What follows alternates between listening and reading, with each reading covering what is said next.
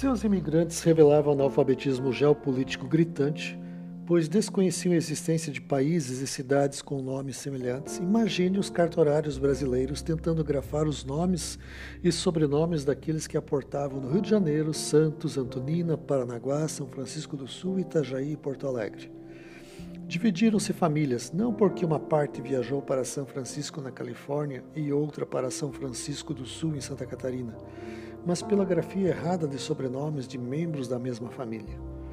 Italianos como Nadalini transformaram-se também em Nadaline e Nadalin, com subvariantes com L ou N dobrados.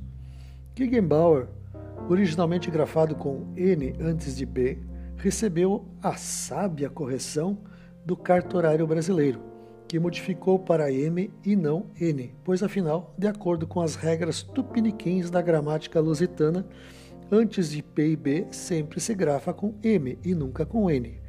Então o teutônico Gegenbauer, com N, se descaracterizou em relação aos sobrenomes de outros membros da mesma família residentes na Alemanha. Toda e qualquer etnia se encontrava na linha de tiro da ignorância brasileira ou da dificuldade de expressão do ansioso imigrante recém-chegado. O jornalista João Vitor Terres Monteiro da Rosa explica o que aconteceu com seus antepassados ao desembarcarem no Brasil.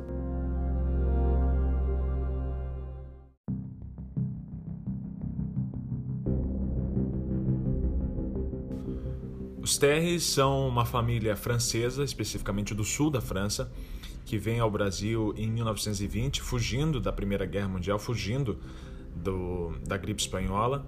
Então eles vêm em direção de uma bonança, eles vêm em direção de uma de uma terra não lavrada, chegam ao Brasil em 1920 de barco cruzando o Atlântico, chegam ao Rio Grande do Sul. Quando chegam ao Rio Grande do Sul, eles começam a plantar, né, principalmente plantações de maçã, pelo que a história da minha família conta e era uma região propícia, né? Ali nos Pampas Gaúcho, uma região fria, quase com a divisa com o estado do, da Santa Catarina. Mas depois disso, eles, antes disso, na verdade, eles têm que se registrar. E quando vão aos cartórios, três irmãos que vêm ao Brasil, né? Três irmãos Terres, um se identifica como Terres, como é a grafia hoje, T-R-R-E-S.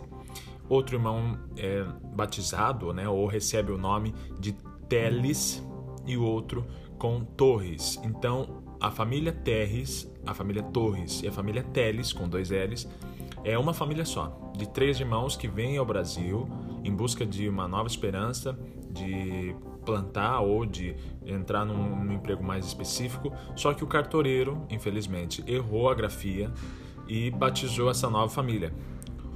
Os Torres e os Teles ficam majoritariamente nos estados de Santa Catarina e também no Rio Grande do Sul.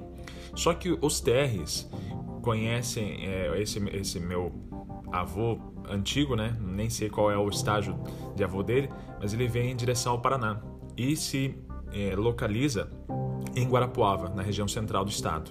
Lá ele se envolve com uma índia e aí a família toma uma vertente dos bugres, né? É uma mistura entre brancos europeus e também os indígenas. Então, boa parte da minha família é bugre, né, até hoje. É isso, um pouco das histórias dos terres.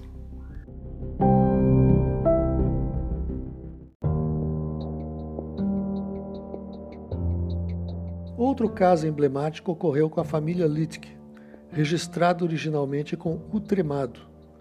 Todavia, no Brasil, alguns membros da família tiveram o Utremado substituído por IE, ou pior, dois is, pois se pensava que o ultremado fossem dois is com pingos. Os cartorários justificam essa dificuldade da leitura e interpretação correta da grafia dos nomes em decorrência do fato de os mesmos serem registrados à mão e não datilografados. Foi assim que o brasileiro Milton Fernandes se tornou o único Milor Fernandes do mundo, com acento circunflexo no O como destaque na interpretação cartorária. Imagine se ele fosse um imigrante. Este foi o Apátrida. Produção, redação e apresentação, Ruben Holdorf. Até a próxima edição, sempre às quartas-feiras, às nove da matina.